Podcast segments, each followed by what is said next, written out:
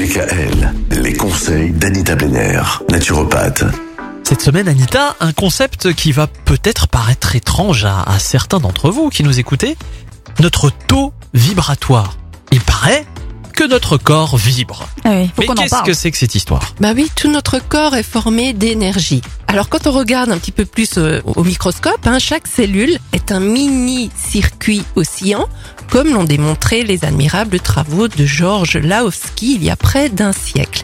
Donc les membranes cellulaires présentent des charges négatives à l'intérieur et positives à l'extérieur produites par des différences de concentration de minéraux, sodium, potassium, etc.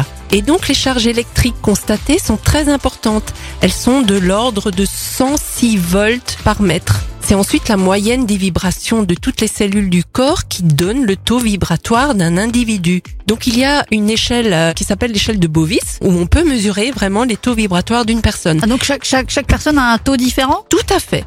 Alors entre 7000 et 9000 unités Bovis, vous êtes en bonne santé. Au-dessus c'est dangereux, en dessous c'est dangereux? Alors non, au-dessus c'est pas que c'est dangereux, c'est que vous vibrez de plus en plus haut. Donc c'est non non, C'est très bien. chose? Oui. D'accord. Alors nous atteignons parfois le record de 10 000 unités Bovis et un état qui amène certaines personnes à la surexcitation. Ou alors, ça peut amener d'autres personnes à l'ouverture de l'esprit et à une plus grande prise de conscience. Ah, Voilà.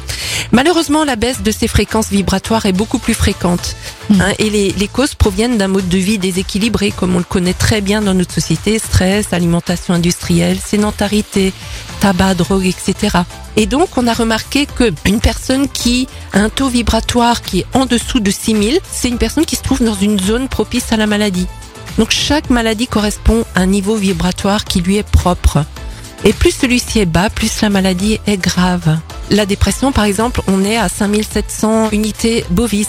Les rhumatismes, on est à 5200, euh, la sclérose en plaques, euh, etc. Et plus le taux est bas, plus la maladie est donc grave. d'accord. Ah oui. Donc il vaut mieux avoir un taux un peu plus haut. Plus haut que. oui, entre plus 7 bas. et Un peu 9000, trop bas. voilà, voilà. Alors comment on fait pour retrouver les bonnes vibrations? Ça, c'est C'est la une question. bonne question ça, non? Hum, oui, tout à fait. J'aime bien cette question. Eh ben on vous la posera demain. à demain À demain Retrouvez l'ensemble des conseils de DKL sur notre site internet et l'ensemble des plateformes de podcast.